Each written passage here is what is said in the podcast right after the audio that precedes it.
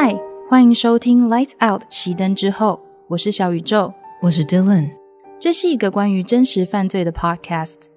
内容可能包含血腥、暴力、性的描写，或者是比较强烈偏激的用字遣词，还请各位斟酌收听。准备好了吗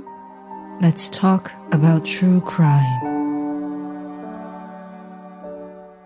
嗨，欢迎大家来到《Lights Out》熄灯之后第二季第六集。Hello，Hello，欢迎回来。最近可以慢慢感觉到春天的气息近了，虽然还是有一点点冷，然后冷气团好像又要再来一波。可是农历年也快要到了，那就在这里先预祝大家农历年新年快乐啦！新年快乐，新年快乐。等一下，我怎么觉得我们上一集好像也讲了一样的东西？我们上一期是不是也说了新年快乐？我真的觉得就是两个过年太近，对对对，真的真的。然后这就是双周更的魔力啊，因为。每一次更新都表示两个礼拜就又过去了，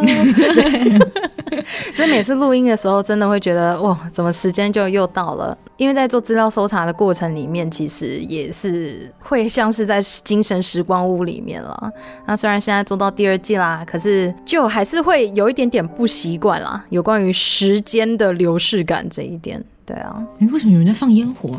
啊？新年快乐！对，今天什么日子？今天是因为礼拜五嘛，明天不用上班，所以大家要放烟。傻眼，放假喽，周末喽，棒棒棒。离职了，蹦蹦蹦！退休了，蹦蹦蹦！哎，说到退休啊，有听众就说，哎，希望我们可以早一点退休，然后做全职的 podcaster。我有看到那一则，我看我我我其实也有点想，但是我其实比起你知道退休做 podcast，我不就想要退休然后做全职猎人？全职猎人哦，对哦，苍兰星最近过得怎么样？我觉得过得不错，因为我最近开始玩那个狩猎笛，我真的觉得这是一个很闹的武器。你想想看，就是拿一个乐器，然后在一个很愤怒的魔物前面，然后它就是你知道大叫，然后你打它的时候，你按，因为你可以有那个声音音符，不是吗？对对对。然后打它的时候就有那种叭，你不觉得很闹吗？而且重点是在放招，不是还在跳舞？对，然后因为你可以累积一些那个乐曲嘛，然后他倒在地上的时候，你就有空在那边跳个舞之类，然后就在前面那边跳舞，那边咚咚咚咚咚，然后我觉得很闹，我觉得很好笑啊，超级嘲讽，超级嘲讽。如果没有玩《魔物猎人》的朋友们，你们可以去 YouTube 上面搜寻《魔物猎人狩猎笛》，就会知道我们两个的刚刚形容的画面大概是怎样，蛮有趣的一个武器啦。而且我最近因为呃快要过年了，所以其实工作压力蛮大的。然后我一有空的时候呢，我就会上 YouTube 搜寻。Monster Hunter World Gone Wrong，就是魔物猎人的各种各种奇妙的错误，各种车祸现场里面真的有很多，因为系统的错误。然后有一个是魔物，它在在你前面，然后它先叫完之后呢，它就停了，它就不会动，它就停在那，然后你就从它旁边一直打它，一直打它，一直打它，然后它也不会动，不会动。然后你就打打打打，然后打到最后，那魔物就直接倒了，然后就结束，然 后你就。成功，有史以来最轻松的一个 quest。哇，躺分呢！反正那一系列就是很多《魔物猎人》游戏本身里面出了一些很奇怪的问题，然后还有一个是你要去一个竞技场里面，然后你要去打魔物嘛？对。他就还没有爬出那个小山洞，那魔物就一直叫，他每走一步他就叫一下，然后他就走出去的时候，他就一直走不到，一直走不到，然后走很久，然后他想说好嘛，我后退对不对？然后后退退两步，退到第二步的时候，魔物又叫，然后他直接就是按那个系统，他直接退出。天哪！再来一次，跟跟大家解释一下，里面的魔物只要一叫的时候，里面的角色会因为声音太大的关系，所以你不论在做任何动作都会被中断，就是有点像是断你的咏唱这种感觉。我们这个节目不知不觉突然之间变成一个。魔物猎人 Monster Hunter 小角色，哎呦，好想玩哦！三月份就要出新的了，哎，等下那个越来越窄了，我们先拉回来一点，我们拉回来一点，真实版，我们真实版。我们今天要讲案件了，对，我们今天讲。假期近了，就有点兴奋哦。魔物猎人先到这里，先到这里。我们我们之后直播再跟大家分享。对，我们之后直播的时候再跟大家聊一聊，我们最近看了什么新的武器，觉得不错，然后让我们的苍蓝星呢，我们这位苍蓝星中的苍蓝星来分享一下他这阵子玩狩猎敌的心得，真的是很厉害，每天都看你爱更新的进度。哇，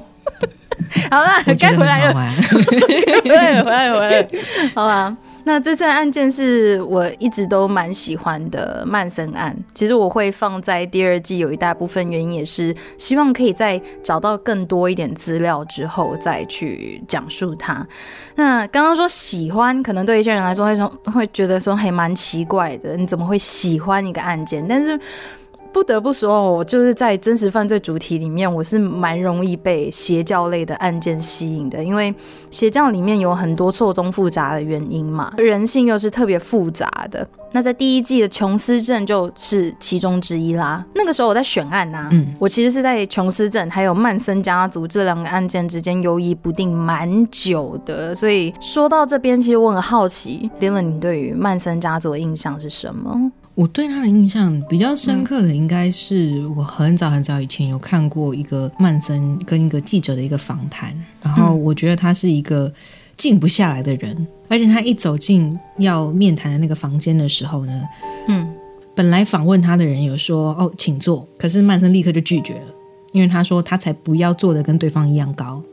他不要跟他平视，结果切到下一个镜头，那个工作人员就搬了一张比较高的椅子。可是他整场他也没有坐定，他就是一直有点像走来走去踱步。所以我想这个人是很像你感觉他的头脑当中无时无刻有无数的想法在那边飞来飞去的感觉。在第一季的时候，我们有讨论到有一个 Manson Family 的其中一个成员好像刑期满了要出狱，后续我没有追踪到，所以。不知道，但是我记得第一季我没有讨论到这一点。对，大概就是这样。其实我对这件案子的了解并没有非常的深刻。嗯，所以是保持了一个听故事的心情来参与这一次吗？嗯哼，没有问题。曼森案其实是一个很大的案子，所以它资料量非常非常的庞大。事不宜迟，今天就让我们来说说这一起和琼斯镇同样发生在一九六零年代的曼森家族吧。好哦，因为这一次的内容比较多嘛，就像前面所说的，我们会分成上下两集。那建议习惯一口气听完的听众朋友，可以在下一集推出之后再收听哦。此外，有关于本次单集里面提到的人名，因为人很多，曼森家族嘛，受害者其实也。不少，所以我们有把这一些人名呢整理成一份清单，放在 Instagram 还有扑浪上面，连接我们都会放在单集的资讯栏位，强烈建议大家可以搭配着阅读收听哦。前面有稍微聊到一下彼此对于曼森家族案件的印象嘛，那不知道 Dylan 你有没有看过前年二零一九年上映的《从前有一个好莱坞》这个电影？有，我在 Netflix 上面看的。那我在这边稍微概略介绍一下有关于这一部电影。这一部从前有个好莱坞 Once Upon a Hollywood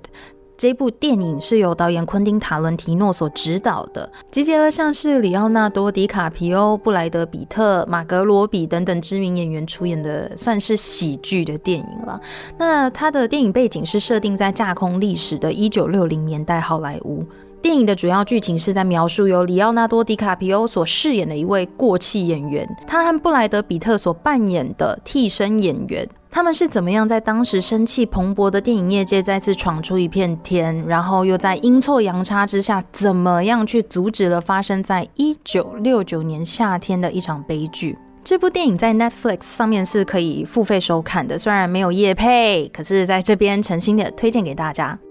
我个人是非常喜欢昆汀塔伦提诺啦，虽然不到超级粉丝那样子，可以对每一部作品都如数家珍的程度，可是只要是他所指导的作品，我都会特别留一份心。为什么今天我们会在开头的时候特别提到这部电影呢？原因是因为这一部电影和一起案件有关，也就是我们今天要讲述的曼森家族谋杀案。当然，这一部电影它是由导演所拍摄的美好版本。它有一个会让人看了之后感到很痛快的结局，然而实际的事发经过却不是如此。当大家提及 Manson Family 曼森家族的时候，最一开始通常会想到的就是邪教。查尔斯·曼森 （Charles Manson） 以及沙朗蒂与朗比安卡谋杀案，后面大多都会统称为 Tate LaBianca Murders。也相信对于许多常常接触 True Crime 的听众而言，这两起发生在好莱坞的案件并不是一个很陌生的案子。而这两起事件，它在当时不仅震惊了整个好莱坞，还有当时的社会，在那一个时期，对于一部分的人而言，也等同于重创了六零年代的嬉皮文化。首先，让我们来谈谈沙朗蒂谋杀案 （Sharon Tate Murder）。这一起案件发生在一九六九年的八月，案发地点位于班奈迪克谷的天堂大道 （Cielo Drive） 一零零五零号。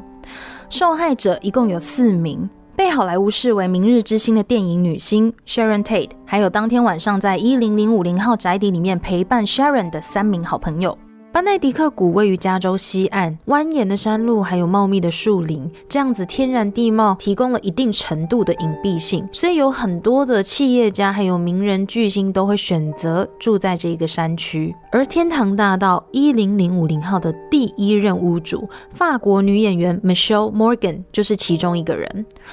一九四二年，也是案发的前二十年，这位女演员请人设计并且建造了这栋散发着十九世纪早期欧洲乡村魅力的美丽宅邸。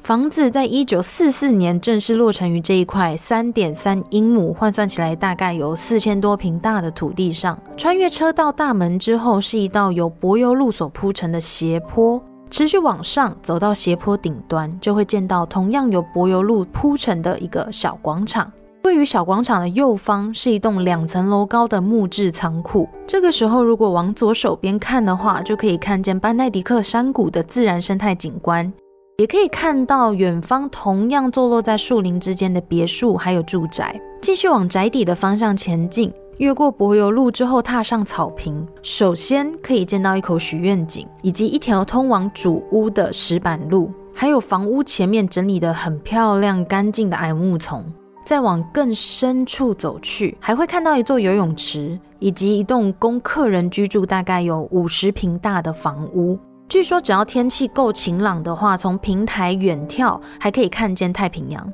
二战结束之后，女演员 Morgan 决定回到法国老家，于是就把这一栋房子卖给一对医师夫妇。在这之后，天堂大道陆续租给了不同的名人或者是电影明星居住，一直到一九六零年代，一位电影经理他用当时八千六百元美金，相当于现在七十四万美金，换算成台币的话，大概是两千两百万，买下了这一栋豪宅。最后，在一九六九年的二月，这栋房子被知名导导演 Roman Polanski 和他的妻子女演员 Sharon Tate 租了下来。让我们把时间点带回一九六九年的八月八日，怀有八个月身孕的 Sharon，因为身为导演的丈夫人在伦敦看景，为下一场电影做准备，有几个月不会在家的关系，所以这一段期间，Sharon 就邀请了三名好朋友到家里作伴。有关于 Roman Polanski 和 Sharon Tate 之间的感情关系这个部分，我有读到一些资料，提到那一段时期，Sharon 和 Polanski 他们因为生活理念还有价值观的不同，再加上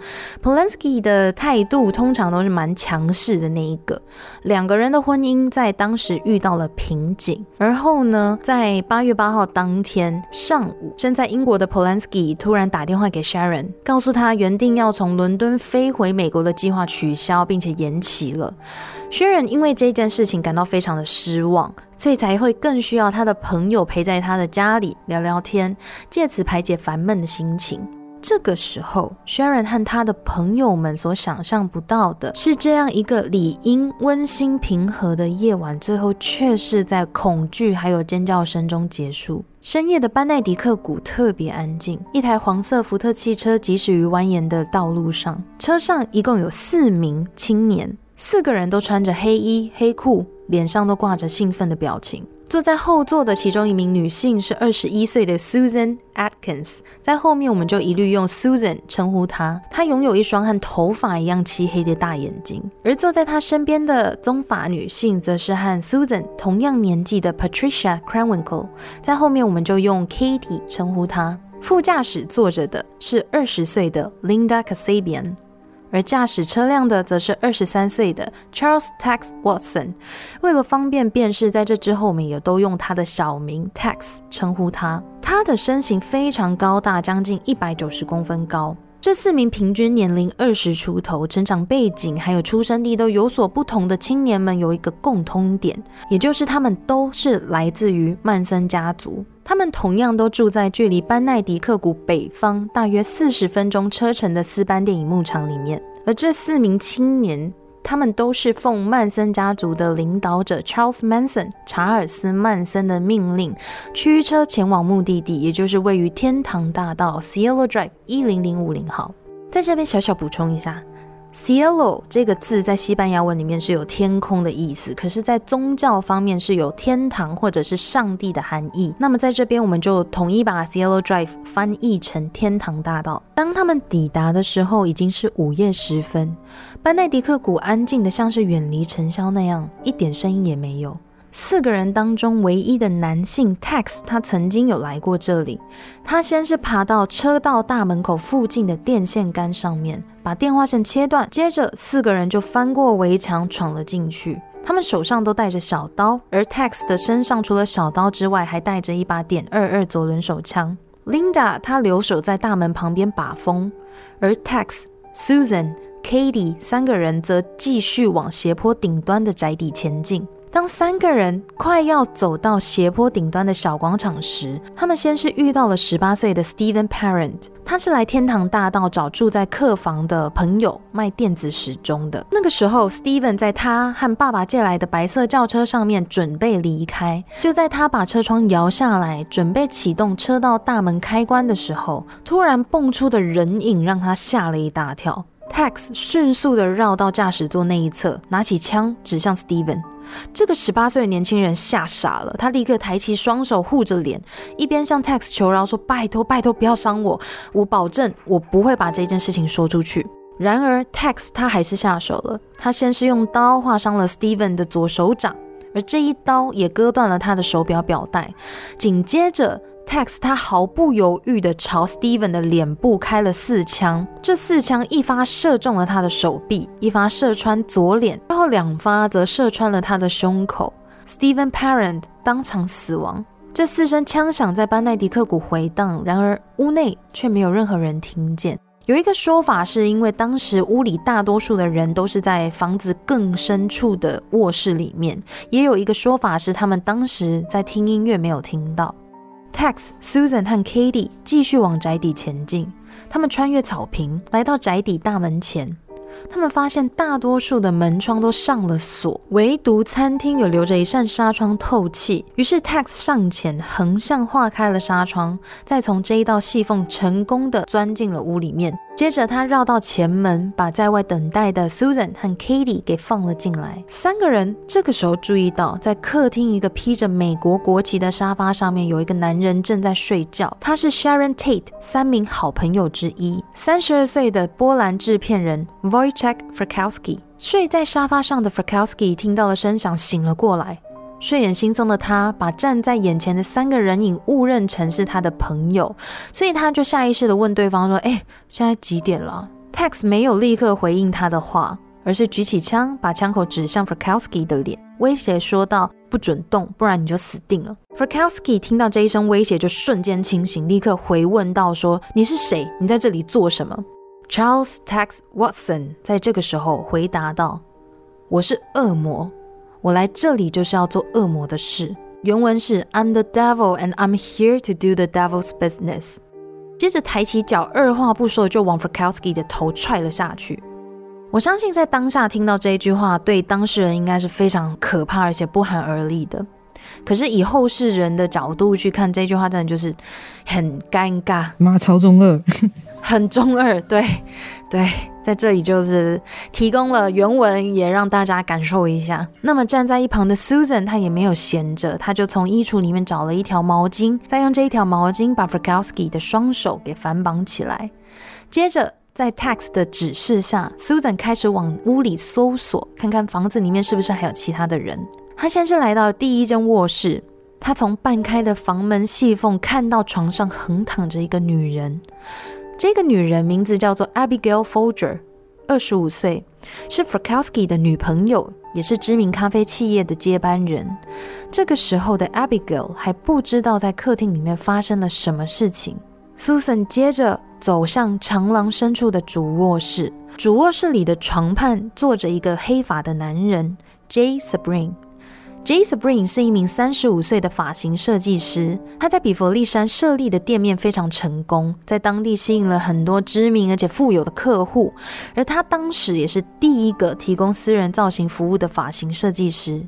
在过去，这一名事业成功的发型设计师曾经和 Sharon 有过一段感情关系，但是分手之后，两个人还是保持着好友关系。躺在床上和 Spring 聊天的，则是这一栋屋子的女主人 Sharon Tate。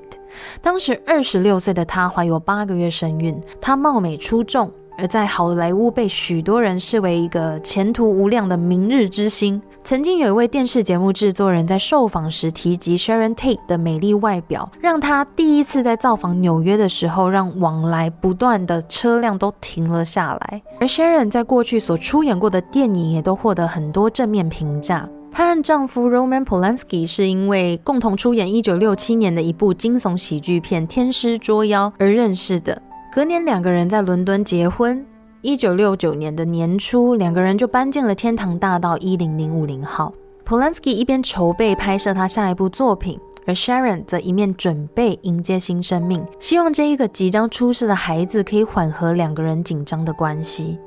而他们对于未来所抱持的这一些想象，就在这个夜晚戛然而止。Sharon 和他的两名好朋友被闯入者 Susan 和 Katie 以刀胁迫，强行带到了客厅。他们以为这三名黑衣人只是为了钱财而来，所以就央求他们想拿什么都可以，如果要钱也可以，只要这三个人不要伤害他们，什么都好。Tex 面对 Sharon 和其他人的苦苦哀求，不为所动。他命令 Sharon 还有他的朋友们面朝下趴在客厅的壁炉前面。接着，他拿出一条非常长的绳子，先是把发型师 Sabrine 的手给反绑，再用同一条绳子绕过 Sabrine 的脖子，然后以同样的手法套住 Sharon 的颈部以及咖啡企业继承人 Abigail 的脖子。发型师 Sabrine 见到 Sharon，她虽然怀有身孕，但还是被入侵者这样子粗暴对待，于是起身试图反抗。Tex 见状，立刻向 Sabrine 开枪，子弹贯穿了他的肺部，受到枪击的身躯立刻倒下。然而 Tex 并没有放过他，而是上前拿刀朝 Sabrine 的身体猛刺。接着他站起身，抬脚用力踹向早就已经无法动弹的发型设计师的头部，踢断了他的鼻梁，也重创了他的眼窝。最后 Sabrine 因为失血过多而死亡。在杀害 Spring 之后，Tex 起身命令同伴 Katie 把屋子里面的灯给关了。就在这个时候，最一开始睡在客厅，结果被 Tex 三人袭击的 Frkowski，他挣脱了束缚，扑向 Susan，试图卸除他手上的武器。两个人在地上扭打成一团，期间 Frkowski 不断被 Susan 用利刃攻击躯干还有腿部。当两个人好不容易分开的时候，Frkowski 见到 Susan 手上的刀在打斗期间掉了，所以就抓准机会往正门冲了出去。Susan 虽然失去了武器，可是他紧追在后，拼命用拳头在后面追打着 Frkowski。Frkowski 用尽全力跑到前院的草坪上，就在这个时候，两声枪响。他的身体被子弹击中，接着他被身材高大的 Tex 从后面情报，并且压制在地。原先拿来攻击 Frkowski 的手枪卡弹了，于是 Tex 就改用枪托不断重击 Frkowski 的后脑勺，一下接着一下，力道之大，而且次数之多，让枪柄右侧的握把都脱落了。在遭受这一连串的攻击之后，加上先前和 Susan 扭打时候所受的刀伤。Frkowski 再也没有力气挣扎，他脱力瘫倒在地。与此同时，在屋内的咖啡企业接班人 Abigail Folger，他趁乱挣脱脖子上面套着的绳索，试图从屋子的侧门逃走。正当他即将越过草坪的时候，Katie 拿着刀追了上来，他把 Abigail 扑倒在地，接着就是一阵猛刺。而原本在草坪另外一端攻击着 Frkowski 的 Tex。这个时候也加入了这个疯狂的暴力行动。Abigail 身中二十八处刀伤，伤口遍及身躯，还有她的脸部。她全身是血，一身全白的睡袍被血液染红。剧痛还有绝望让她放弃求生。她尖叫着对攻击者哭喊说：“我放弃了，我已经死了，拜托杀了我吧！I'm dead, take me。” Katie 和 Tex 在这个时候听见草坪的另外一端传来声响，两个人停下攻击，抬头一看，只见原本倒在血泊当中的 Frkowski，他正脚步蹒跚地往他们走过来。在这里，我个人认为，这也许是因为 Frkowski 听到并且见到自己的女朋友正遭受攻击，虽然身受重伤，但还是拼尽全力想要保护她。所以，即便还有一点点力气是可以让他往车道大门移动的，但他还是尽全力往车道大门反方向的 Abigail 所在地移动。但是这一切看在杀红了眼的 Katie 和 Tex 眼中不算什么。他们见到 Frkowski 还有力气站起身，二话不说就朝这一个人扑了过去。尖锐的刀锋不断的、不断的刺进 Frkowski 摇摇欲坠的身体。事后，根据法医的记录，在 Frkowski 的遗体上面找到了共计四十一处刀伤，外加十三次钝器造成的头部创伤，以及两发子弹造成的伤口。正当 Katie 还有 Tex 在草坪上残忍地杀害两名受害者的同时，Susan 已经走回屋内，她冷冷地看着跪坐在地上不停哭泣的 Sharon，她的脖子上面还绕着绳索。而绳索的另外一端套着的是他前任情人的尸体。Sharon 的三名好朋友在这个时候都已经被攻击者以毫不留情的残酷手段给杀害了，只剩下他和肚子里即将出世的孩子。当他听见 Tex 命令 Susan 对自己下手的时候，Sharon 苦苦哀求攻击者拜托放过他，至少放过他肚子里的小孩。对于 Sharon 的哀求，Susan 只是冷冷的回答道。女人，我对你没有任何的怜悯，你会死，而且我对此一点感觉都没有。接着，他便拿起刀往 Sharon 的腹部毫不留情的猛刺。女演员 Sharon Tate 身中十六次刀伤，最后在哀嚎声中身亡。根据 Susan 事后回忆，她在 Sharon 断气之后过没多久，拿手指去沾 Sharon 的血，放到嘴巴里面品尝，并且在事后访谈里面描述到。血尝起来的味道很温暖、粘稠，而且美妙，可以品尝到这样子介于生与死之间的味道，这种感觉真的很奇妙。原文是：It's sticky, warm, and amazing to taste death yet give life. Wow, what the trick！最后，Susan 在指示之下，拿着沾有 Sharon 血液的毛巾，在宅邸正门的白色门板上面写下三个字母 P I G。Pig，这四名来自于曼森家族的青年完成了任务。一整晚的杀戮让他们累坏了，他们驱车回到北边的斯班电影牧场，倒头就睡。一九六九年八月九日早上八点，Winfred Chapman 女士抵达了天堂大道一零零五零号。她是这一栋宅邸的帮佣。按照惯例，Chapman 女士她从屋子的后门走进厨房。准备展开每一天的例行工作，然而他注意到电话不知道为什么没有办法拨通。正当他穿过餐厅，一边想着必须把这一件怪事转告给屋主的同时，来到客厅的 Chapman 女士突然停下脚步。她很惊恐地发现，照理来说应该要干净整洁的客厅，此时此刻却到处都是血。被沙发挡住视线的他，并没有立刻看见倒卧在客厅里面的女主人 Sharon Tate，还有发型师 Jay Sabrin。但是当他往屋外的草坪望去，Chapman 女士看见一具倒卧在血泊里面的遗体，饱受惊吓的她仓皇逃回厨房，从后门逃出了宅邸，接着一路往车道门口跑去。也是在这个时候，Chapman 女士注意到停在仓库前面的白色轿车。就在稍早之前，他其实是有经过这一台车子的，可是当时他并没有对这台车子多留心。毕竟女主人 Sharon 是一个非常好客的人，常常邀请朋友到家里做客或者是过夜。这个小广场上面停着陌生的车辆，并不是一件很稀奇的事情。可是这一回，当 Chapman 女士仔细的往车子里面一看，却惊觉驾驶座里面躺着另外一名年轻男性的遗体。Chapman 女士一边尖叫，一边冲出天堂大道一零零五零号，向附近的邻居求救。接获报案的远警很快的抵达现场，并且迅速的拉起封锁线。媒体接到消息，也纷纷聚集到天堂大道车道门口。而这起事件很快的就传了开来，引起一阵轩然大波。警方首先逮捕了一名嫌疑犯，十九岁的宅邸维修工人 William Garrison。听到这边，也许有一些听众会觉得说：“啊，奇怪，怎么突然又多了一个维修工人？他是谁？”不知道大家有没有印象，在最一开始的案件叙述里面，我们有提到天堂大道一零零五零号的拥有者实际上并不是导演 Roman Polanski 和他的妻子 Sharon Tate，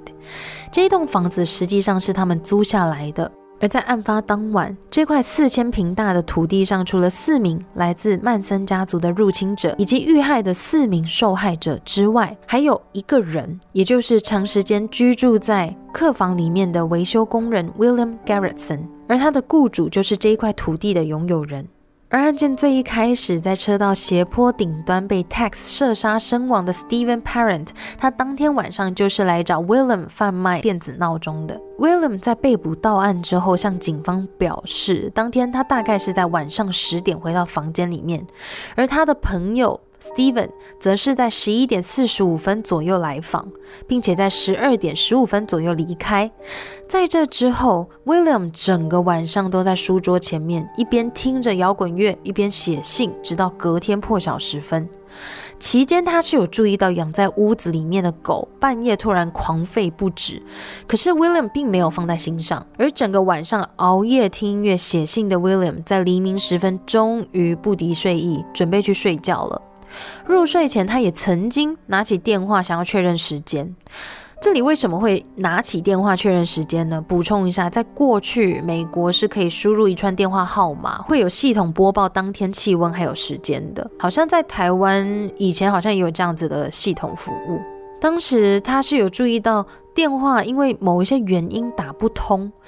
然而 William 在那个时候并没有多想。他太累了，所以放下电话，倒头就睡。这个故事告诉我们，如果今天你突然发现家里的有线电话突然打不通了，那么有可能是一个警讯。虽然说现在大家都是用手机啦，比较少在用有线电话。那有关于听音乐，所以没听到外面声响的这一点，我在查资料的时候有看到一则评论提到，William 当天晚上是戴着耳机听音乐的。而那个年代的耳机都是那一种很大的耳罩式耳机，一旦戴上就会很难注意到外界的声音。可是因为这一则评论所提到的资讯并没有附上来源，在这之后我也都找不到相关的资源，所以有关于这个细节，我们就是提供给大家作为参考。William 在经过警方长时间的问讯之后，由于没有更多关键证据可以证明他和这一起凶杀案的关联性，外加他通过了测谎测试，于是过了几天便被警方释放了。在那个时候，没有人知道一九六九年八月八日到八月九日期间到底发生了什么事，各式各样的猜测还有谣言四起。而从受害者的遗体伤口，也可以看出加害人的手法残忍，而且没有丝毫怜悯。这一点，即使是面对怀有八个月身孕的孕妇也不例外。而现场用受害者的鲜血所留下的 pig 猪罗。这个似乎别有含义的文字，也让外界出现了不少猜测。有许多报社在当时都会用 “ritual murder” 或者是 “ritual killing sensation” 具有仪式性质的谋杀这种关键字作为标题。隔天甚至有报纸的头条以“血腥狂欢派对”，它的原文是 “blood orgy”。作为这一起事件的标题，也有谣言传说这一起案件只是单纯的毒品交易失败而导致的凶杀案。社会舆论还有各家媒体报社都在猜测，到底写在白色门板上面的 “pig” 有什么含义？又是什么样的人会对一名孕妇痛下杀手？正当整个洛杉矶都为了这一起命案而感到戒慎恐惧的同时，事件并没有就此结束。一九六九年八月十日深夜。前一个晚上犯下天堂大道一零零五零号命案的四名年轻人，开着同一辆黄色福特轿车，在洛杉矶的街道上游荡。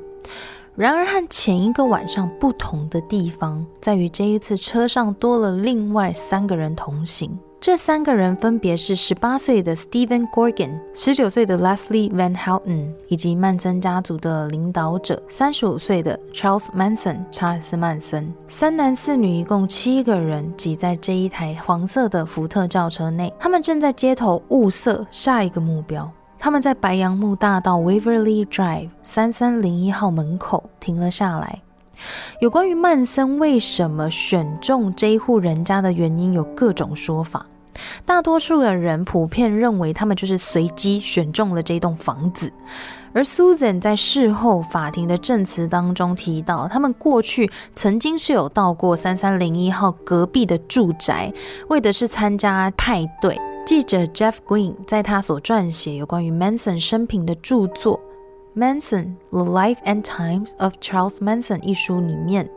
他提到，Manson 在这之前曾经有对外表现出仔细考虑其他可能目标的样子，比如说教堂里的神父啊，或者是因为红灯偶然停在他们旁边的车主。有关于 Manson 他到底是有仔细考虑过，还是随机挑选目标的这一点，如今还是没有人可以定论。那么这边我们就交给大家自行定夺了。在选定下手目标之后，Manson 先是命令其他五名成员待在车上待命，接着要 Tex 和他一起率先潜入屋内。这个部分我也有查到另外一个版本的说法，是 Manson 当天其实是自己一个人先进到屋子里面的。不过不论是 Manson 他自己先进去，还是他带着 Tex 一起潜入屋内。在这边要帮大家回忆一下，Tex 是谁呢？他是前一个晚上伙同另外三名家族成员犯下天堂大道一零零五零号凶杀案的凶手之一，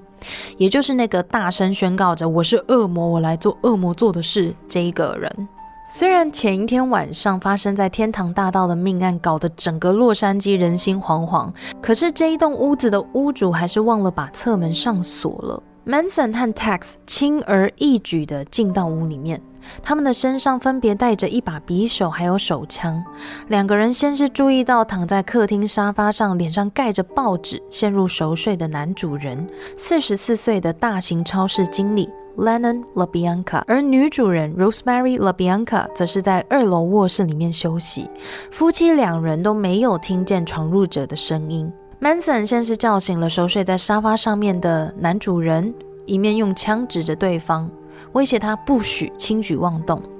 一边要 Tex 把 LaBianca 先生的双手反绑。接着呢，他们将女主人从二楼的卧室带到了客厅里面，先是用枕头套套住了这一对夫妻的头，再用台灯的电线分别把他们绑住。Manson 欺骗这一对夫妻说，他们只是来抢个钱而已。拿到他们想要的东西之后，很快就会走了。只要两个人乖乖就范，他们就不会伤害任何人。Manson 用这个谎言安抚了 Bianca 夫妻，目的就是为了避免他们大声呼救，或者是做出更激烈的反抗。接着，Manson 走出屋子，返回车道门口，他命令 Katie 和 Van Houten 进屋协助 Tex 执行任务。其他三名成员则留在车上待命。在 Van Houten 进屋之前，Manson 还特别叮咛他：“这是你第一次参与行动，一定要动手，不要让我失望。”并且交代他们任务结束之后再自己搭车回去，因为 Manson 要和其他三名成员开着车去找下一个目标。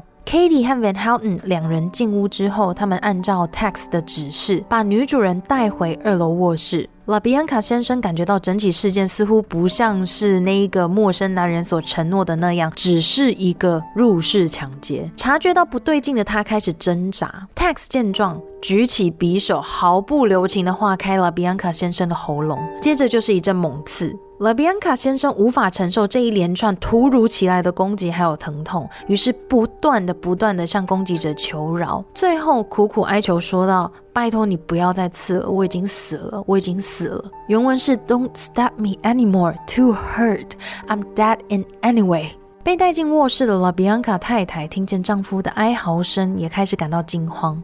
她试图反抗同样身处在卧室里的 Katie 和 Van Houten。Van Houten 被这个行为给激怒了，但是手上没有任何武器的他，就冲进厨房抓了一把刀，回到卧室，他拿刀威胁了比安卡太太，要她安分点。拉比安卡太太持续不断的听见丈夫的哀嚎声从一楼传进来，他开始向这两名攻击者求情，希望他们不要伤害自己。如果想要屋里的任何东西都尽管拿，他绝对不会报警。说到这一边，不知道会不会有一些听众觉得这些场景似曾相识，甚至连拉比安卡先生他在最后所做的哀求都很像是天堂大道的 Abigail 他在死前所做的哀求。会有这样子的既视感，其实也是很正常的，因为这一个行动实际上是曼森家族的领导人 Charles Manson，他希望可以再重新做一个和天堂大道相似的案子。原因是因为 Charles Manson 他并不满意 Tex 和其他三个人在前一天晚上于天堂大道的表现。那么 Van Houten 他在事后于一九七一年的法庭上回忆这个过程的时候，有提到，当 La Bianca 太太提到越多次警察报警，我就越惊慌，因为在这个过程里面，La Bianca 太太一直不断的哀求说啊，她绝对不会报警，我不会报警的，我不会跟警察说的。这样子的哀求反而让 Van Houten 越发焦虑。于是，在这样子紧张的情绪下，Van Houten 就扑上前压制住了 Bianca 太太。与此同时，Katie 她也拿着刀，试图往 La Bianca 太太的脖子砍过去。就在这个时候，不知道是因为力道过大、角度不对，还是什么其他的原因，刀子居然硬生生的折断了。Katie 紧张的向客厅的 Tex 呼救。而听到这一阵骚动的 Tex 则立刻冲进卧室，见到扭打成一团的三个人，他走上前，举起手中的匕首，往拉比安卡太太身上就是一阵猛刺，直到拉比安卡太太逐渐失去挣扎的力气，躺在地上奄奄一息，Tex 才站起身，接着要 Katie 和 Van Houten 接手，并且再次叮嘱他们一定要对拉比安卡太太做些什么，之后再次回到了客厅。在事后的审判当中，Van Houten 声称自己其实是在 La Bianca 太太断气之后才动手的。在这之前，他并没有刺伤 La Bianca 太太，而当下他也并不想要参与杀害这对夫妻的过程。嗯，感觉有点可疑啊。是真的会忍不住觉得他好像是在骗人。可是，在法医的鉴定报告里面。拉比安卡太太的遗体上面是有高达四十一处刀伤，但是有大部分的伤口是在这一位太太断气之后造成的，所以 Van Houten 他在法庭上面的证词有某一种程度的可信度，可是。我们其实真实犯罪读多了，也知道有很多凶手在行凶之后，法庭上面的证词常常是反复不定的。有很多时候，他们的目的主要也是为了要脱罪或者是缓刑等等。所以这个部分提供给大家做参考。那么在杀害了拉比安卡夫妻之后呢，他们分别用男主人的血在墙上写下了 “Rise 崛起 Death to the Pigs 侏罗之死”几个字。并且在男主人的身上用刀刻下 W A R 三个字，War，意思是战争。为了让场面看起来更符合领导人 Manson 的指示，Manson 的指示是说要他们把场景弄得越恐怖越好。Katie 就从餐厅找来一把叉子，用力刺进了 Bianca 先生的肚子里面。就在 Katie 和 Van Houten 忙着留下记号。布置现场的期间，Tex 则悠游自在地走进受害者的浴室里面，把身上和凶器上的血迹清洗干净。在三个人准备离开之前，Katie 用受害者的血在冰箱上面写下了 “Helter Skelter”。有关于这个 “Helter Skelter” 的含义是什么，我们会在之后和大家做讲述。那么，在 Tex、Katie 和 Van Houten 于屋内行凶的时候，屋外的 Manson 以及其他成员在做什么呢？不知道大家还记不记得前面有提到，Manson 他有提说他会开着车和其他成员去别的地方找寻下一个目标，而他们在开车于洛杉矶街头再次游荡的期间，Manson 要求驾车的 Linda Casabian。这边提醒大家一下，Linda Kasabian 是天堂大道命案当晚在车道门口负责把风的那一位。他命令 Linda 带着钱包开车到黑人社区随意丢弃。根据当时的检察官 Vincent Bugliosi 在多年之后出版的书籍《Helter Skelter》里面叙述，Manson 之所以下令这么做的目的是企图把整起凶杀案栽赃给黑人。他认为，要是把钱包扔到黑人街区，肯定会有人在。在找到钱包之后，盗刷里面的信用卡，如此一来，警方就可能会认定这个人是凶手了。可是这个计划却在中途改变了，也许是意识到这个钱包上面已经沾染了自己的指纹。假定真的有人捡起了钱包，盗刷了信用卡，警方也有可能循线找回自己身上。于是 Manson 在最后要求 Linda。把车开往距离案发现场约二十公里远的加油站，再把钱包扔进女厕。Linda 是照做了，可是她并没有完全按照曼森的指示，而是把钱包藏进了厕所的水箱。直到四个月之后了，Bianca 太太的钱包被人发现，这个钱包在日后成为一个很重要的证据。La Bianca 夫妇的遗体在隔天被两个人的孩子所发现。男主人的遗体沉尸于客厅地板上面，头上罩着一个沾满血迹的枕头套，脖子上绕着电线，双手也被人反绑。女主人的遗体则是倒卧在卧室的地板上，她的身上穿着生前最喜欢的蓝白色横纹洋装，洋装向上被人翻起，露出赤裸的身体。这两起发生在洛杉矶的凶杀案，接连对当地的居民投下震撼弹。八月十四日上午，也就是案发的两天之后，LAPD 洛杉矶警察局对媒体公开他们的调查进度。他们认为天堂大道命案和 La Bianca 夫妻案之间。并没有关联。听到这边，也许有些人会觉得很惊讶，哈，明明当中有这么多相似的线索，为什么警局会认为这两起案件之间没有关联呢？实际上，这只是警方为了避免打草惊蛇，对外界支出的烟雾弹。LAPD 内部此时此刻已经组成了两个重案小组，分头着手调查这两起案件，以及这两起案件之间可能的关联性。时间来到一九六九年的八月十六日，也就是前面两起案件发生的一周之后，国家公园护卫队和加州高速公路巡警一行人涌入了斯班电影牧场。在前面的讲述过程之中，我们有提到几次斯班电影牧场这个地点。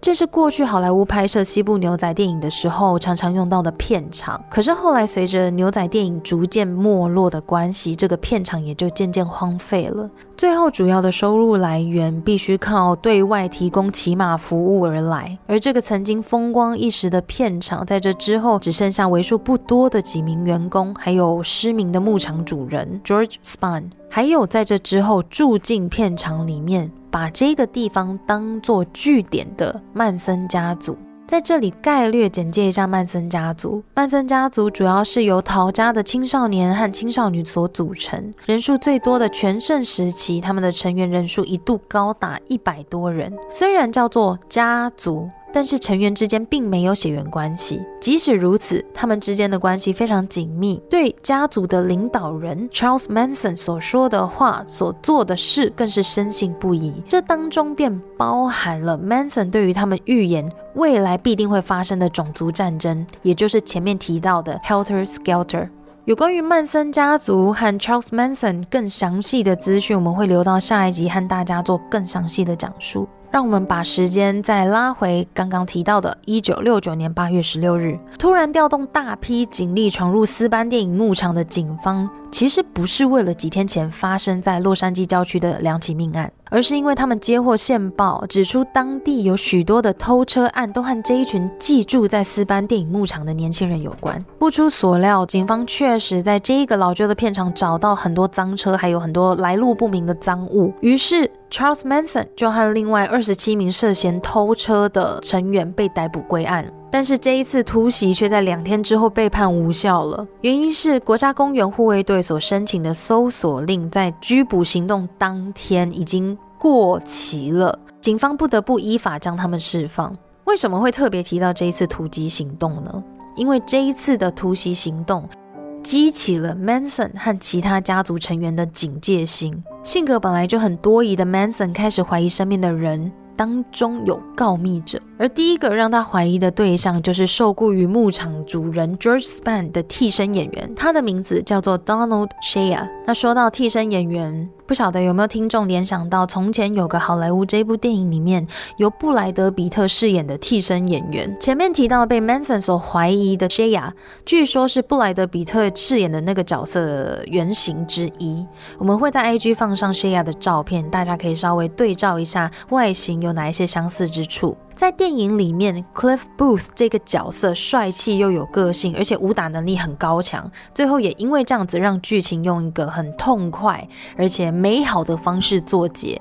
但是，如同最一开始我们所说的，从前有个好莱坞，毕竟是昆汀塔伦提诺想象中的美好童话版本。虚构故事中的 Booth 和现实中的这一位替身演员 Shaya 在性格上面确实有相似之处。Shaya 他之所以会被 Manson 盯上，有一部分原因就是他从来不和这一群寄宿在片场的嬉皮们打交道，他不吸毒也不酗酒。总是认真的完成老板交办的工作，即使 Manson 想要用他像是拉拢牧场主人的方式，也就是说利用家族里面年轻貌美的女孩们去引诱 Shaya，他也丝毫不为所动。久而久之，Manson 自然对这一名做事一板一眼的替身演员感到忌讳。毕竟他从过去到现在做了不少不能浮上台面的事情。在警方突袭行动过了十天，Manson 召集几名男性成员，其中包括了有参与前面两起案件的 Tex，以及虽然没有动手杀人，却有参与 La Bianca 当晚行动的 Steven Gorgon，还有 Manson 的左右手 Bruce Davis。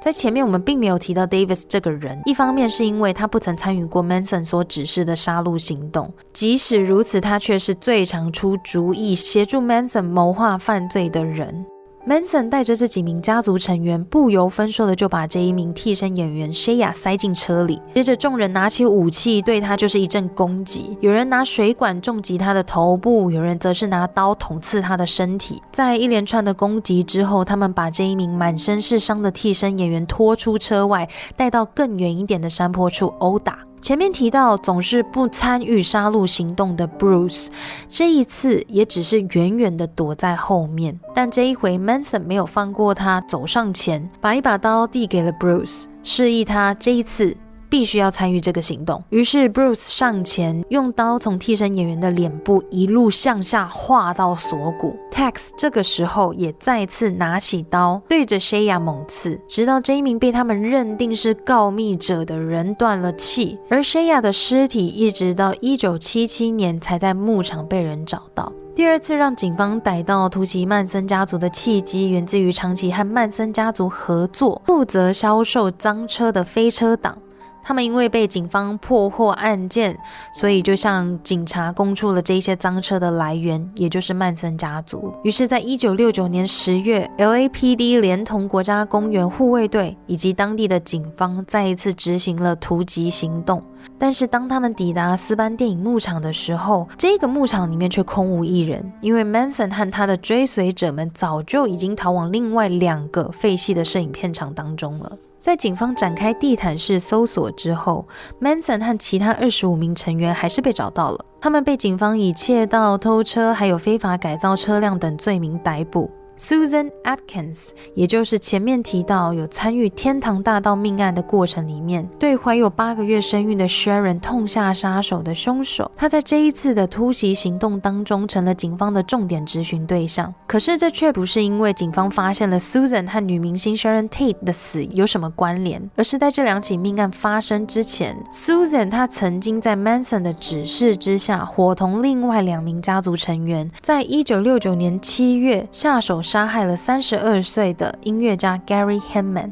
Gary Hanman 是曼森家族的第一名受害者。他是一名音乐家，贩售、教学各式各样的乐器，但同时他也贩售毒品。在某一次因为毒品交易导致的金钱纠纷，Manson 先是命令三名包括 Susan 在内的家族成员到这一名音乐家的家里讨钱。在 Manson 的认知当中。Himman 是一个很富有的人，实际上却不是如此。于是，面对 Manson 派来的这三名成员，Himman 只能说他自己身上真的是一毛钱都没有，没有办法交出他们所要求的金额。Manson 在得知这一个消息之后非常生气，于是拿着刀到了 Himman 的住处，并且当着所有人的面把这一名音乐家的耳朵还有脸颊给割了下来。根据当时在场的其中一名成员 Bobby 的说辞，那个当下他吓坏了，因为一直以来他都是把 Hinman 当做很亲近的朋友，毕竟这个人在过去也曾经无条件的把自己的家提供给曼森家族当做落脚处。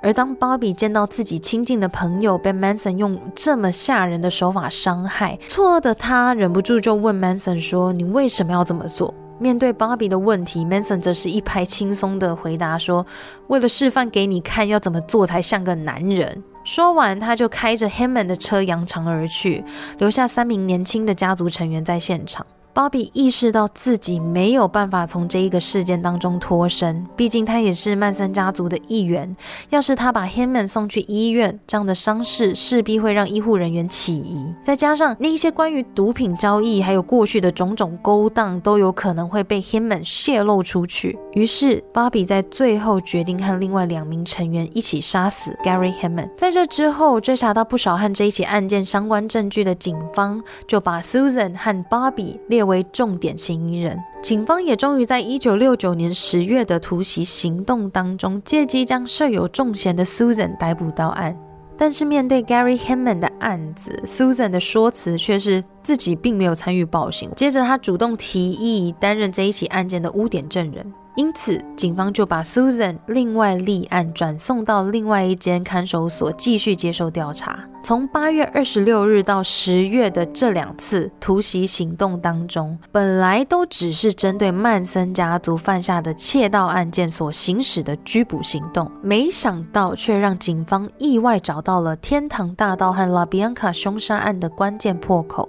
Susan 在转到另外一间看守所之后，在同一间牢房里和另外两名犯人认识了。这两名犯人的年纪比二十一岁的 Susan 要大上许多，所以在看守所里面，他们会像姐姐照顾妹妹那样子，特别照顾 Susan。三个人的关系也很快的就变得亲密了起来。直到一个月后的某天晚上，他们在闲谈间偶然聊起过去曾经做过哪一些疯狂事。苏贞就提到过去自己窃盗啊、吸毒的经验。说着说着，他又接着提起八月份他和其他的家族成员在天堂大道所犯下的罪行。听见 Susan 眉飞色舞的讲述事发经过的这两个狱友，最一开始以为这个二十出头的小姑娘只是在吹牛乱讲话而已。可是渐渐，他们发现 Susan 在讲述犯案过程的时候，有很多听起来不像是外人会知道的案件细节，比如他们是怎么翻墙进去的，而四个人又是怎么样分工犯案，他又是怎么样拿刀杀害女星 Sharon Tate。等等细节，这个时候两人才惊觉，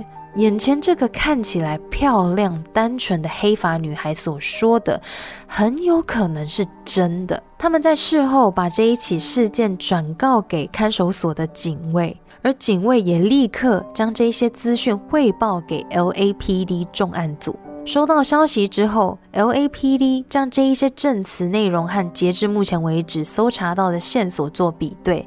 发现当中确实有很多相同之处。最后，检察官找上了 Susan，并以缓刑作为交换条件，获得 Susan 对天堂大道还有 La Bianca 两起案件的详细供词。而后，警方在一九六九年十二月一日，将当时因为偷车而被拘捕的 Charles Manson 和其他五名涉案成员，以涉嫌谋杀的罪名逮捕。这些成员当中，包括了天堂大道命案当天在车道出入口负责把风的 Linda Kasabian。Linda 在得知自己被通缉之后，第二天就向警方自首了。他表示自己并没有直接参与谋杀行动，他只是个把风的。而他也愿意作为警方的污点证人出庭作证，前提是如果审判期间没有证据可以证明他参与犯案的话，那么在作证结束之后，他希望警方可以将他无罪释放。其他接到逮捕令的成员，除了 Linda 以及 Manson 之外，还有在前面讲述过程中被我们用小名 Tex 称呼的 Charles Watson。第二位则是被我们用小名 Katie 称呼，全名是 Patricia Cranwickle 的二十一岁女。天堂大道命案的隔天，涉嫌参与了 Bianca 谋杀案的 Van Houten 以及 Stephen Gorgon 这两名成员也收到了逮捕令。听到这边，如果对这一连串姓名开始产生混乱的听众朋友，建议可以到我们的 Instagram 上面看看我们提供的图片，还有整理的名单，也许会更加清楚哦。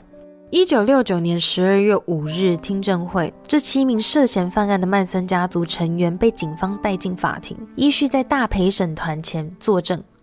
第一个踏上证人席的是 Susan Atkins，他在检察官的提问下陈述自己和曼森家族领导人 Charles Manson 是如何认识的，而他在那之后又是因为什么原因被 Charles Manson 所吸引。当中有一段段落提到，在两个人相识不久之后，某一次，Manson 带他到一栋距离当时住处不远的屋子里面，屋里有一间立着一面连身镜的房间。Manson 要求 Susan 脱下身上的衣服，在当时被这个男人深深吸引，并且怀抱着情欲的 Susan 照做了。接着，Manson 要求 Susan 站到镜子前面。起初，这一件事情让他感到非常抗拒。Susan 描述道：“我不想这样做，所以他牵着我的手，引领我站到镜子前面。我别开视线，不去看我在镜子里面的倒影。接着，我听到 Manson 说：‘好好看看你自己，你没有任何问题，你很完美，你一直以来都是这么完美。’” Manson 接着告诉他：“这只是你的肉身，从孩提时期直到此时此刻，你都是完美的，你从来就没有犯过任何错误。而那一些你认为自己曾经犯下的错，只不过是因为你认为你犯错了，那些其实都不是错。”检察官接着询问，在这之后发生了什么事情。Susan 就回答说：“Manson 开始问我，我过去是不是曾经和自己的爸爸发生过性关系？我就看着他，笑着说我没有啊。于是他问我，你过去有没有想过要和你的爸爸发生性关系？我就回答，嗯，我曾经想过。于是他告诉我，没关系，那我们等一下做爱的时候，你可以把我想象成是你的爸爸。”在那之后，我们就发生了性关系。那一次的体验非常的美妙，他用 beautiful 去形容那一次的经验。从前面的描述不难看出，Manson 他很擅长玩这一种听起来好像有点道理，实际上似是而非、模棱两可的文字游戏。而在接下来的单集内容不同段落里面，我们都可以从旁人在这之后对这一号人物的描述，以及在这之后 Manson 本人出庭作证时候的长篇大论，感受到这一点。Manson 在这之后也替 Susan 另外取了一个名字，Sadie May。Glows，glows 这个字很特别。那我有去查了一下，它是贩售性服务的女性的意思。而根据 Susan 的说辞，获得一个新的名字，是为了完全解放自己，忘记过去的一切，并且从名字开始改变对自我的认知。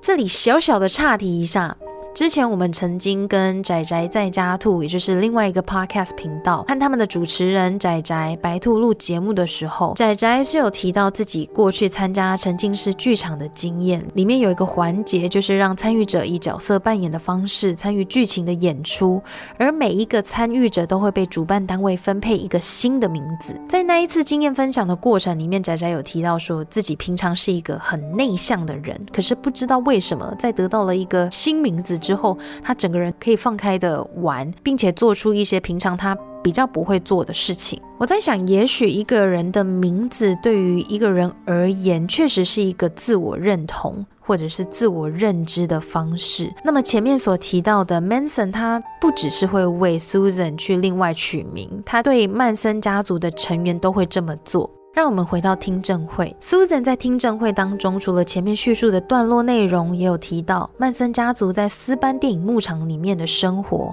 还有家族成员之间的相处方式。这也着实打开了外界对曼森家族的认识。Susan 提到他们在牧场里面的生活很惬意、开心、自在，成员之间的关系很亲密，身心灵都是开放的。他们全心全意地爱着彼此。虽然领导人 Manson 不曾自称过是上帝，可是对于 Susan 而言，他的存在就等于是耶稣基督，等于是圣灵一样特别。Susan 也有提到他们在斯班电影牧场里面的生活很快乐，每一天都是在歌声当中度过，而性是他们表达对彼此的爱。包容以及接纳的形式。家族当中的每一个女孩都曾经和领导人 Charles Manson 发生过性关系，而其中几名成员也曾经为 Manson 生过小孩。这当中就包括了 Susan，她也是其中之一。检察官接续询问 Susan 有关于1969年8月9日以及8月10日发生的两起命案。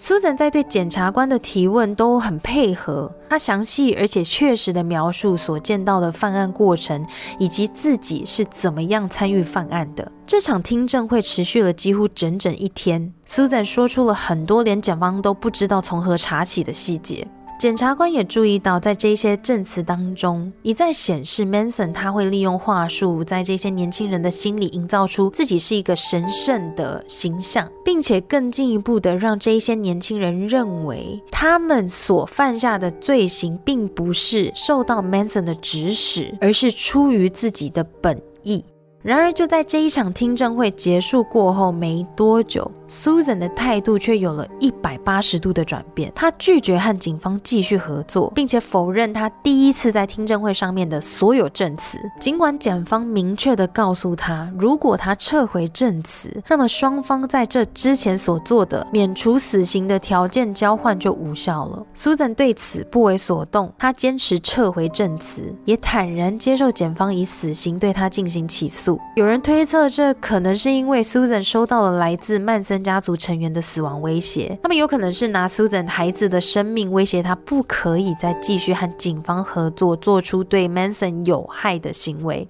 而被曼森家族的成员做出死亡威胁警告的证人，其实不止 Susan 一个。十七岁加入曼森家族的 Barbara Hoyt 也是其中之一。Hoyt 并没有参与任何一起谋杀，可是他在家族成员中可以说是十分活跃的一个。有关于内部的大小事，他都知道。而这一些事情就包括了前面提到的，因为被 Manson 怀疑是告密者而被其他家族成员杀死、分尸，最后埋在斯班电影牧场里面的替身演员 Donald Shea 谋杀案。Hoyt 他在二零零九年接受《洛杉矶时报》采访的时候提到，他在出庭作证前几个月就不断的收到死亡威胁电话，有时候他是听得出来电话的另外一端是哪一个成员的声音。即使如此，为了营造出我虽然出庭作证，可是我实际上还是站在你们那一边这样子的形象，Hoyt 还是有和少数的几名曼森家族成员保持联系。某一天，几个成员就以散心为由，邀请 Hoyt 和他们一起去夏威夷度个假。Hoyt 答应了，可是他却没有料到，在飞机落地之后，这几名成员偷偷的在他的汉堡里面加入剂量足以致死的 LSD。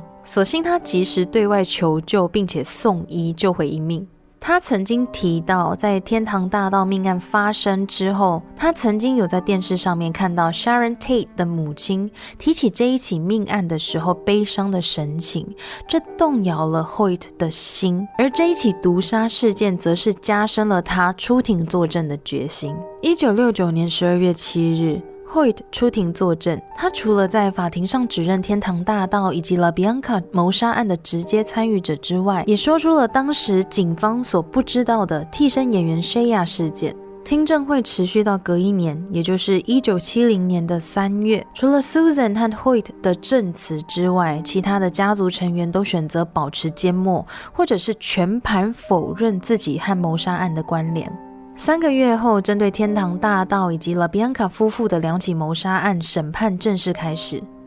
被列为被告的人有曼森家族的领导人 Charles Manson，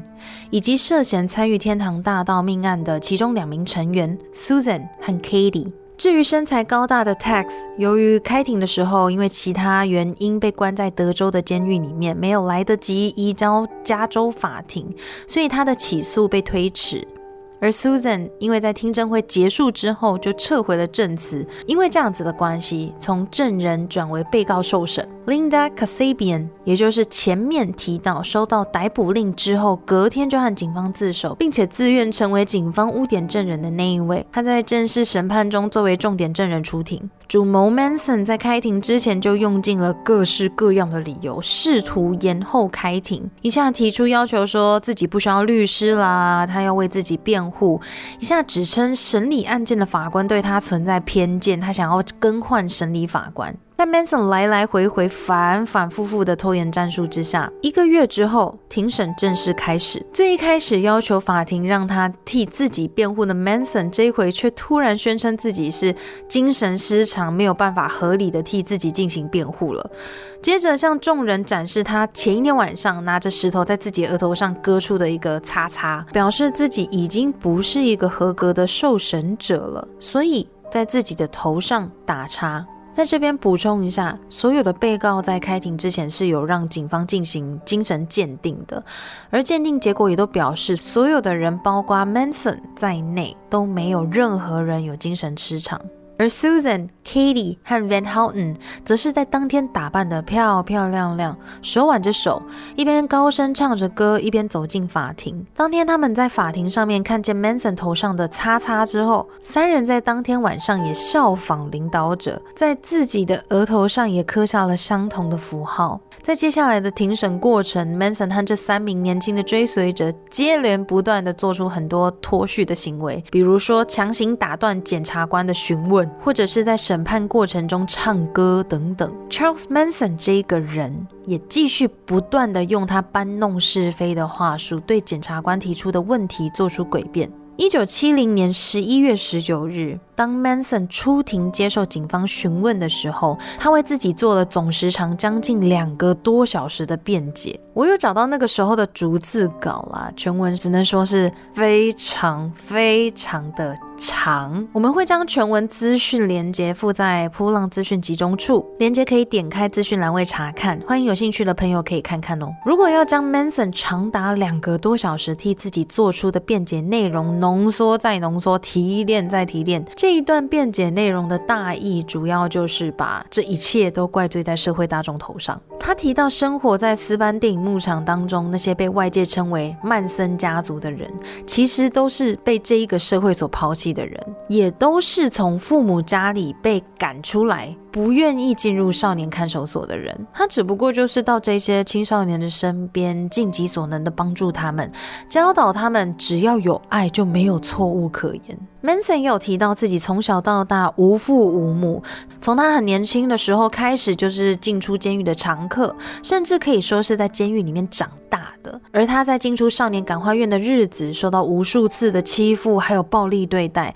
承接其他同样在感化院里面孩子的愤怒，是这个社会把他变成现在这个样子，而他的所作所为所反射出来的，实际上就是每一个人的影子。Manson 也指责这个社会很虚伪，一面猎杀其他动物作为食物的同时，却也指责他杀人的行为形同野兽。他把过去罪行的责任全部都推到了这个社会头上，认为这一个环境从来都没有给他活路，而他过去所犯下的罪行也都是迫于百般无奈。同时，他也用许多似是而非的说辞，间接否认自己只是追随者犯案的这个事实，表示他的追随者犯下案件都是出于他们的自我意识。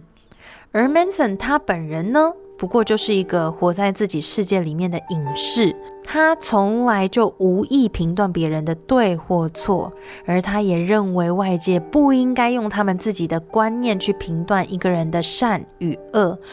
包括他的行为也是。说到这边，不知道大家会不会觉得他说的话有一部分其实算是有道理的。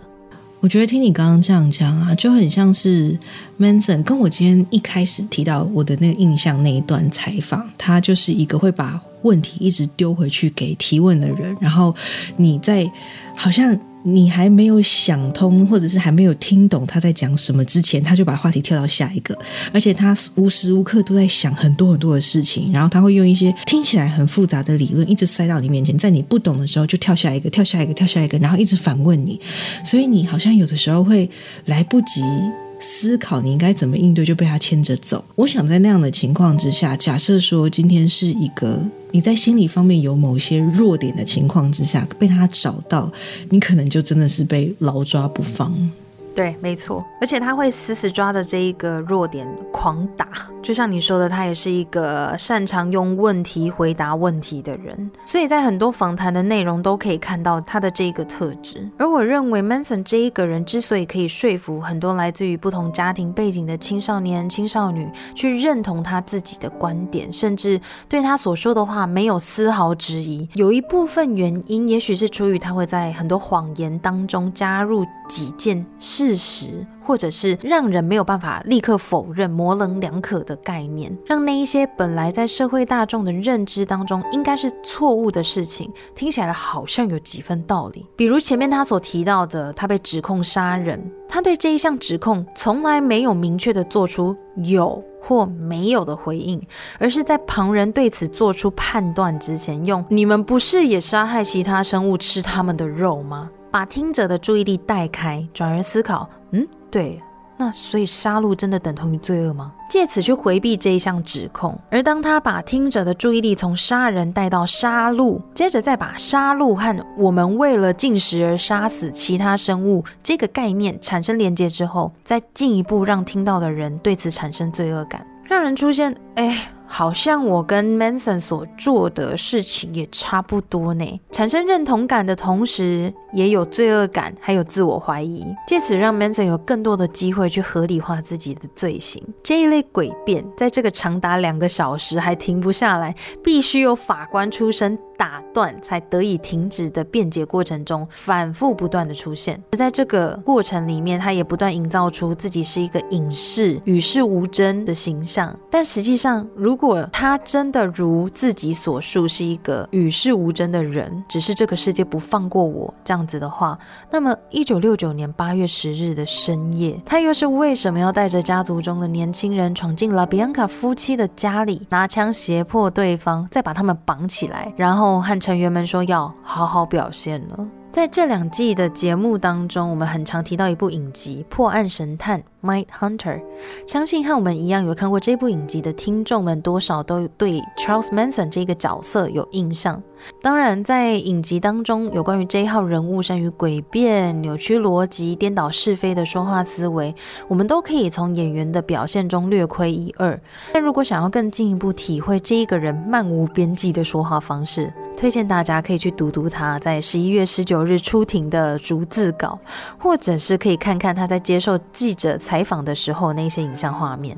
期间，曼森家族的其他成员也没有继续乖乖的待在斯班牧场里面待命。每一次开庭，他们就会聚集到法庭外面，意图是要让那一些准备出庭作证的检方证人感到压力。一九七一年一月二十五日，也就是案发大约两年之后，在经过六个月的审理，陪审团对 Susan、Katie、Van Houten 还有 Stephen Gorgon 四名被告判定有罪，一共有二十七项罪名成立。Manson 也是在这一段期间，在监狱里面把自己的头发还有胡子剃掉，说：“既然你们认为我是个魔鬼，那么我就是个魔鬼。魔鬼通常都是光头啊。”他用这样子的说辞去合理化自己的行为，并且继续对陪审团用“是因为你们认为我有罪，想要把罪名强加在我身上”这样子的说法施压于陪审团身上。守在法庭外面的曼森家族成员见到领导者。Manson 剃了光头，也就跟着把头发都给剃掉了。曾经有记者形容他们就像是共享同一个细胞那样子，会毫不犹豫地复制 Manson 的一切行为。时间又过了一个月，在一九七一年的二月底，陪审团终于等到最后一位关键证人 Charles Tex Watson 的证词。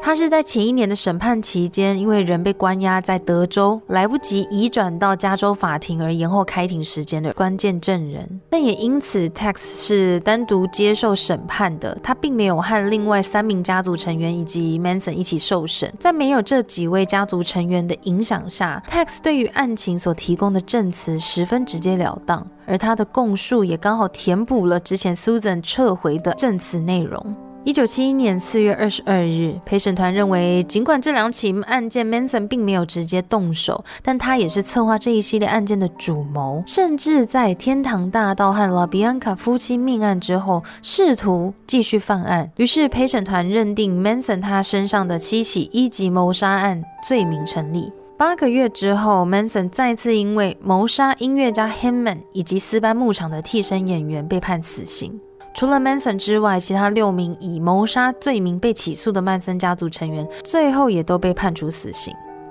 本来应该是这么进行的，然而加州的法律最后却因为重审一起发生在一九六五年的枪击案而有所改变。事发经过是一名叫做 Robert Page Anderson 的年轻人，他在加州圣地亚哥的一间当铺，因为不满六十一岁的店主对他的态度冷淡，所以就用想要看看店里卖的步枪如何，以及想要试试看装弹的感觉为由，再把子弹放入枪支里面，并且上膛之后，从店主人的背后射杀了对方，导致店主人当场死亡。随后，Anderson 在警察赶到现场之后，和警方展开了激烈的枪战。过程当中，Anderson 一度从窗户往外射击超过八十发子弹，打伤了两名远警。最后，这一起枪击案因为 Anderson 的手臂中弹之后告终了。隔年，这名年轻人因为三起一级谋杀罪被判处死刑。但是他在一九六八年因为不服判决提出上诉，表示自己当时是在店里面进行自我防卫，所以做出的反击，还有自己其实不是蓄意要杀害那两名远警的。陪审团在重审以后，还是给出了死刑判决。这个年轻人没有放弃。于是他在一九七二年再次上诉，提出死刑是针对公民残忍且不寻常的刑罚，违背美国宪法第八修正案。这次的上诉内容让加州最高法院在经过长时间的讨论之后，撤销了对 Anderson 的死刑裁决。在这一个判例生效以后，曼森家族的成员也纷纷在一九七二年提起上诉，所以他们的刑罚也从死刑。变为终身监禁，这样的判决自然引发当时社会一阵哗然。是一九六零到一九七零年的美国，当时正处于各式各样的新旧思想冲撞期，反战、反核物等学生运动啊，黑人平权运动、性别平等运动等等，